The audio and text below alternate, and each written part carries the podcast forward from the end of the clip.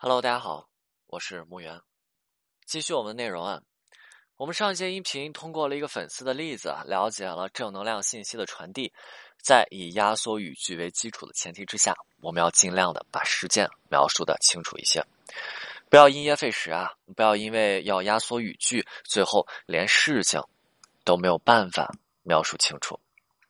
一件事情啊，如果没有办法描述清楚，没有办法让对方了解事情的始末，那么。就变成了一个无效信息，而两人之间的沟通也就变成了一个无效沟通。那一条无效的信息啊，一个无效的沟通啊，那这个东西还有什么能给对方传递过去的吗？对方也是接收不到任何我们想要传递的情绪的。好，我们再做一个简单的总结哈。正能量信息的传递当中，我们需要去权衡传递信息的分类问题啊。呃，我们你可以传递一些简单的，比如说动图、搞笑的段子之类的内容。但是这些内容毕竟太简单了，而且对于这样内容而言，你也没有办法一直发这样子的东西啊，因为你要推进你的案情，你最终还是要回归到生活的展示和描述。但是对于生活的展示和描述而言，你又需要能够描述清晰，甚至在其中你描述的时候要带有你想要去传递的情绪。嗯，这就是正能量的内容啊，你需要去权衡的地方。过于简单的内容。那对于你案子的推进没有什么特别大的帮助，而对于一些你需要去编辑的内容，对你来讲可能难度又有了提升。OK，那我们来看一下今天的内容啊，还是来看一名粉丝编辑的正能量信息啊。信息是这个啊，信息是这个啊，粉丝说啊，今天去医院看牙，等在诊室门口的时候，看到诊室里医生让正在看牙病的女生张嘴啊啊，让女生露出牙齿，没想到女生直接啊。尖叫的那种，直接把医生以及我们外面的人都给整笑了。这是一名粉丝编辑的正能量的信息，然后粉丝就发给我了，说：“哎，老师，你看一下我我这正能量的信息编辑的怎么样呀？” 呃，然后大家看我笑了，是真的这条正能量信息比较好笑吗？不是啊，不是啊，这条正能量信息大家还是感受一下，感受一下。我先说一下我的感受啊，就是呃，我小学一年级的时候。那个时候小学嘛，小学语文啊，写作文当时写过一篇作文啊。小学一年级的时候，作文要求三百字，不像初中、高中什么八百、一千五啊，八百、一千、一千五这种的。然后当时作文内容呢，写的是中秋，当时有这么一段啊，我就说说那个，就是这次中秋，小学一年级嘛，哎，爸爸值班，妈妈去了外地支教，然后我呢，我就一个人在家，一个人在怎么样煮汤圆吃，然后我就开着火，开着火忘关走开了，没没守着走开了，结果。后来想起来的时候，哎，还好水没煮干，但是发现汤圆在锅里啊煮的有多么大，就跟那足球一样大啊！就是这么一篇作文，当时有这么一句话，这么这么一段话哈。而我我我对这件事情印象特别深刻，为什么呀？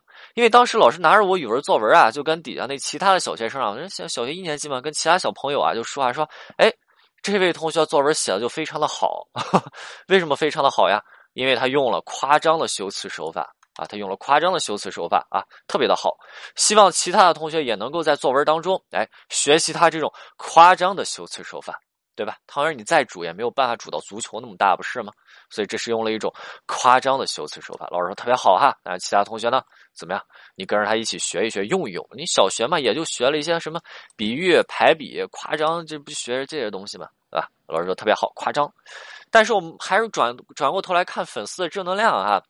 然后医生让病人张嘴啊，对吧？然后病人怎么也不会啊，他尖叫，是不是？这就太夸张了，这就是夸张的修辞手法，是不是跟我刚才讲述的这当年的经历啊是有异曲同工之妙的啊？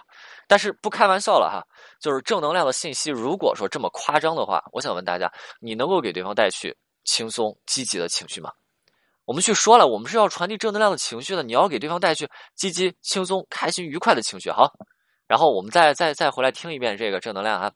今天去医院看牙，等到诊室门口的时候，看到诊室里哈，医生让正在看牙的女生看牙病的女生张嘴啊，嗯，露出牙齿，没想到女生直接啊尖叫的那种，哎，直接把医生和我们外面人给整笑了啊。我我这里啊的就比较轻哈，我这里啊的就比较轻哈，嗯。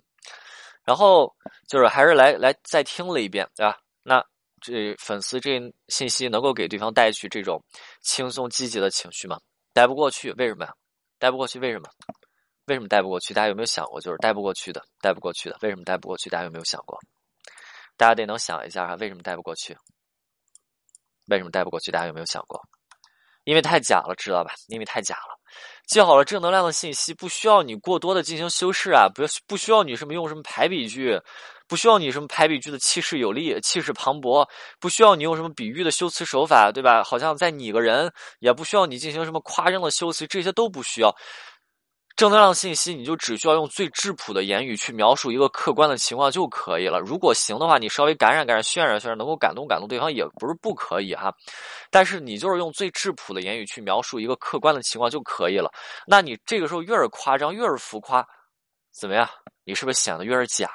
你显得这么假，你让对方怎么笑？对方看你信息，呵呵呵，哈哈哈，岂不是很尴尬？明白吗？就是挽回的时候，你不要让对方尴尬，也不要置自己于一种特别尴尬的境地。其实挽回的时候，很多时候啊，有人问我，哎，老师，为什么对方不回我消息啊？你这么假，对方怎么回啊？难道你发完了以后，对方给你回三个字，哈哈哈，呵呵呵？就是如果恋爱的时候你发这么尬的内容，对方回你个哈哈哈，呵呵呵，还差不多，明白了吗？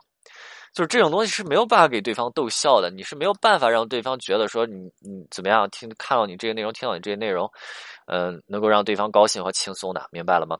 正能量的信息，首先你传递的人一定要表现是自然的，你要么就是对吧？你。要不就显得尴尬了。如果你连自己编辑的信息你自己都觉得是尴尬，你不要去发送，明白吗？你显得特别的假。那同样，你自己编辑的信息是尴尬，那么对方收到的情绪，你想想，你现在编辑这条信息，你看着都尴尬，那对方收到这条信息，他具有的情绪是什么样子的？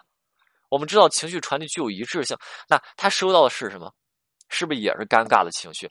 那你尴尬，对方尴尬，两个人之间的氛围是什么？是尴尬，那以后不要再联系了呀。明白了吗？正能量的信息你不要发的太尴尬啊！明白？